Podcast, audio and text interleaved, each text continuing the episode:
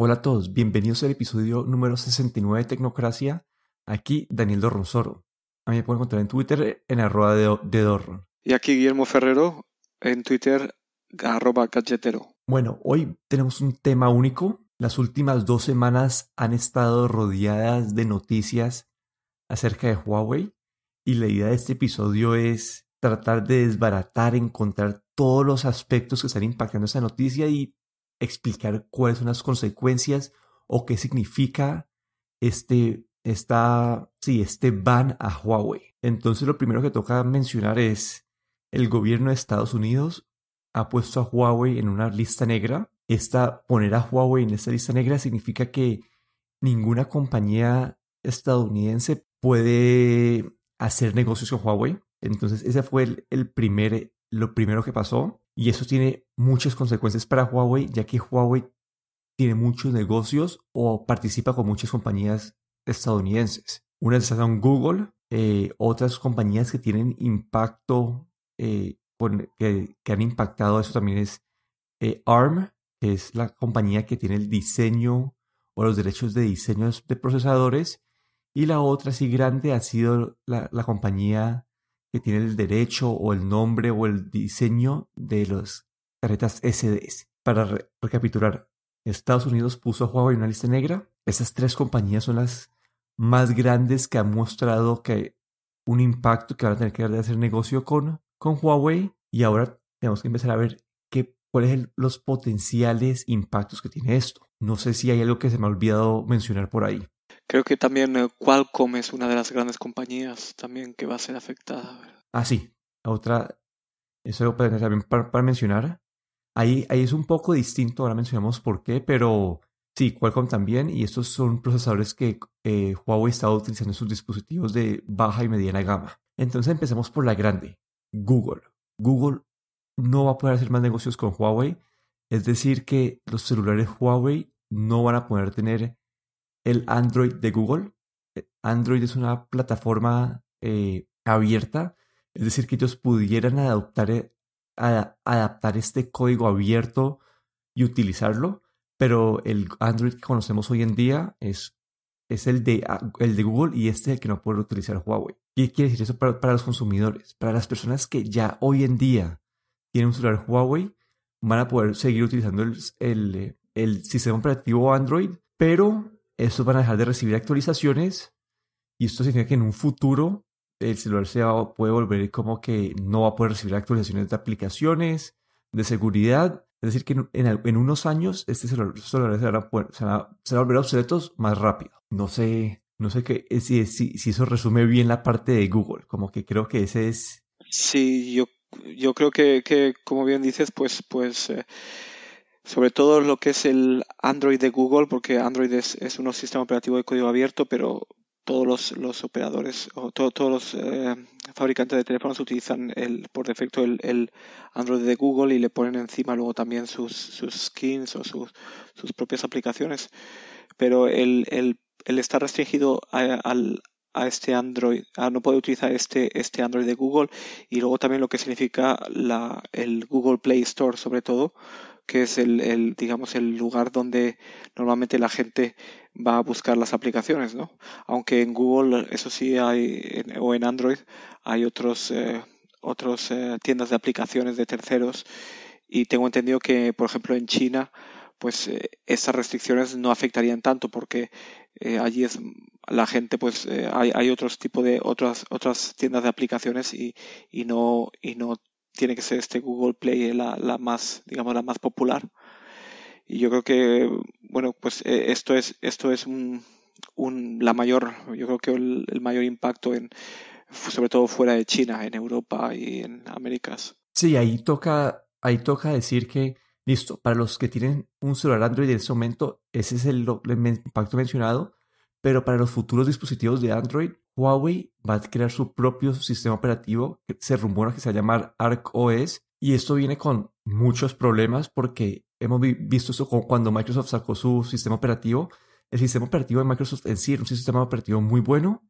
Su problema es que los desarrolladores no apoyaron esta plataforma. En este caso era porque había muy pocos usuarios y y nunca, se, nunca salió adelante porque para un usuario ir a la plataforma de Microsoft era tener una experiencia limitada. Ahora, con, con el ban de, Android, Huawei puede hacer su sistema operativo que primero que todo hacerlo tan afanados, tan rápido, va a tener problemas, pero digamos que, que sale perfecto el sistema operativo para usuarios que están fuera de China, no tener acceso a, aplicaciones que están disponibles en el Play Store, aplicaciones de creadores eh, o compañías estadounidenses, va a limitar mucho la experiencia. Es decir, tu Netflix no lo vas a poder abrir, tu YouTube no lo vas a poder abrir, eh, Gmail, ese tipo de aplicaciones no vas a poderlas abrir en el dispositivo Huawei porque esas aplicaciones no van a estar disponibles en una tienda Huawei, ya que es una tienda de la compañía que estaría atada a, tener una relación con Estados Unidos. Entonces, para mí, ese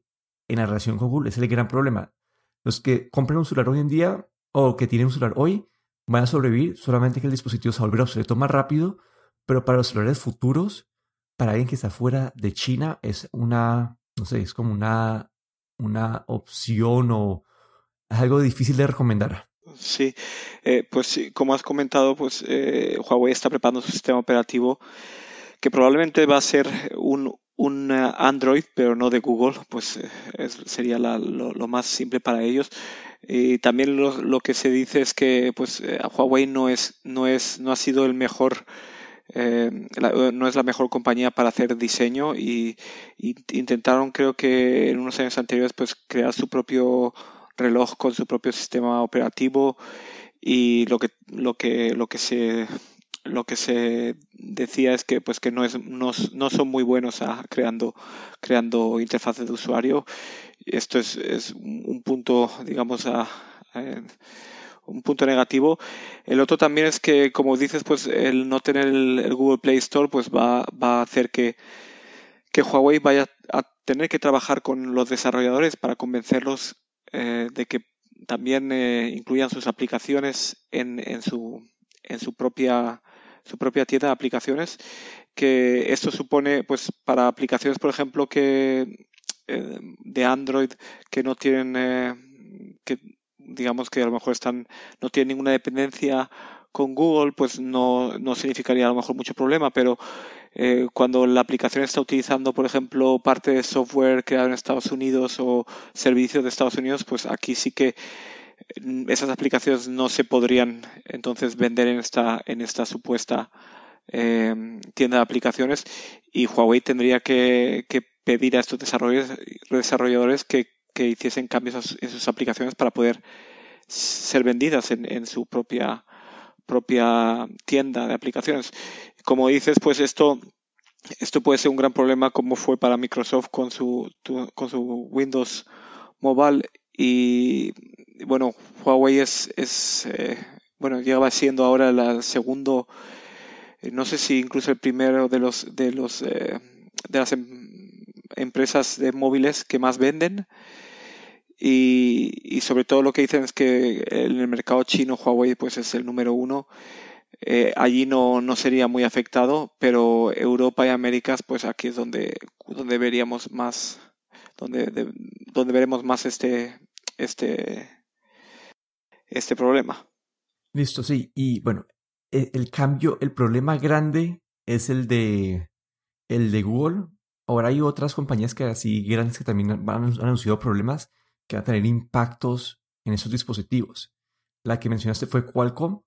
Este no, no veo que sea problema tan grande porque Huawei ya diseñaba sus chips, los Kirin, que estaban utilizando sus dispositivos de, de gama alta. Es decir, que ellos ya tienen la experiencia de diseñar, de diseñar procesadores buenos dentro de la casa. Entonces el ban de Qualcomm, sí, eh, para los dispositivos de mediana y baja gama van a tener que sacar otro chip interno pero esto muchas veces lo que hacen es sacar el chip caro y bajarle la, bajarle la velocidad. Entonces, esta parte no me preocupaba tanto. Pero ARM, que es el, el que tiene los, las patentes o los derechos a los diseños o arquitectura que utilizan los procesadores de Apple, de Qualcomm y hasta los de Huawei, es una compañía inglesa que, que también tiene pues operaciones en Estados Unidos y por ende también han dejado de tener relaciones con, con, eh, con Huawei. Eso significa que Huawei tendría que rediseñar sus procesadores a una arquitectura diferente a la ARM. Y esto es como que rediseñar algo de cero y, y rediseñar un procesador. Eh, si ves como la, línea de tiempo de, Google y todo, eh, perdón, de, Intel, es un proceso de dos a tres años. Entonces, esto va a ser un impacto como que para mí este es otro impacto grande. Sí, los, los procesadores, sobre todo, como bien dices, la arquitectura, pues es, es algo que no, no se hace de un día para otro y aquí sí que sí que veríamos o sí que podría ser un gran problema. También eh, creo que hace unos años se, Estados Unidos aplicó ya la misma el mismo eh, la mismo o añadió a, esta lista negra digamos a la compañía ZTE o ZTE y hoy en día ya casi hemos hemos dejado de ver teléfonos ZTE de hecho la compañía estuvo a punto de de cerrar, pero finalmente pues eh, todavía continúa. Pero ya básicamente yo creo que apenas hemos oído hablar ya de teléfonos de ZT, de ZTE. Sí, bueno, y la última compañía, ese creo que es el impacto más, el impacto menor que hay, es la asociación SD, son los que tienen el derecho o el nombre de las tarjetas de memoria SD y micro SD, es decir que Huawei tampoco podría utilizar estas memorias en sus celulares. Ellos ya tienen una, una, tarjeta nano, una tarjeta nano de memoria, que es su propio diseño. Por lo tanto, eh, los celulares tendrían la capacidad o la funcionalidad de tener memoria externa, pero es una memoria externa que no es la más fácil de conseguir o la más estándar o la más barata. Entonces, eso es un impacto menor porque simplemente se vuelve más difícil para un usuario expandir su memoria, pero no imposible. Sí, yo quería añadir también un, una, una reseña a, algo que no es, a lo mejor no, no vemos o no es tan, no es tan eh, cercano a nosotros porque no son teléfonos móviles, pero las redes de telefonía móvil aquí también va a haber un gran impacto, aunque el usuario final a lo mejor no, no se da cuenta, pero pero por ejemplo Huawei es proveedor de redes de telefonía móvil en muchos países europeos, eh, bueno, en, en, países como Estados Unidos ya normalmente no, no hay, ya de, hace tiempo, pues eh, Estados Unidos eh, pues no, no compraba redes de telefonía de Huawei pero ahora eh, con, con, este con este veto pues eh, puede que el impacto sea aún más grande sobre todo en Europa donde donde también Huawei estaba entrando bastante fuerte en, telefonía móvil. En 5G por ejemplo donde donde también son hay una gran competencia con Ericsson y con Nokia. Y esto va a ser eh, vamos a ver cómo evoluciona pero puede ser un impacto muy grande para lo que es la red de 5G y, y dónde Huawei va a poder montar esta red de 5G, porque Estados Unidos realmente pues tiene, tiene sospechas o tiene, eh, yo creo que tiene, digamos, miedo de que de que estas redes 5G pues tengan como un backdoor o como una entrada secreta que, que se pueda, pueda ser utilizada por el gobierno chino para poder poder acceder a, digamos a, a, todas toda la información de usuarios como llamadas em, mensajes de texto, etcétera. Sí, entonces ahí toca mencionar, eh, muchos gobiernos en este momento están decidiendo qué hacer con sus licitaciones de tecnología 5G para, pues, para instalar, porque Huawei era el mejor posicionado en muchos países para dar esa tecnología. Eh, países como Inglaterra como que todavía están como al borde de tomar una decisión, pero por el miedo de, de, de Estados Unidos están como como están, lo están dudando. Entonces, es eso. Y algo que quería mencionar, yo no me quería meter en política aquí mucho, pero toca mencionar y mi, mi conclusión de esto es, si esto es algo, si Huawei se va a quedar en la lista negra desde un punto de vista de un consumidor, recomendar un celular es muy difícil, porque básicamente va a quedar aislado de todo el ecosistema de aplicaciones desarrolladores que, que conocemos hoy en día pero eso hay una parte en el aire que es si esta, si esta metida de Huawei en lista negra es en verdad una táctica, de negociación. Esto es de parte de Estados Unidos en su guerra de, en su trade war con China. Y si es una estrategia de negociación, puede que este, esta, este ban en la, o esta entrada en la lista negra de Huawei sea temporal. Entonces, la verdad, lo que hay aquí es incertidumbre. No se sabe si este va a ser una, un, un veto, una, un ban duradero o si simplemente es algo que, que en los próximos meses puede que volver a la, normalidad.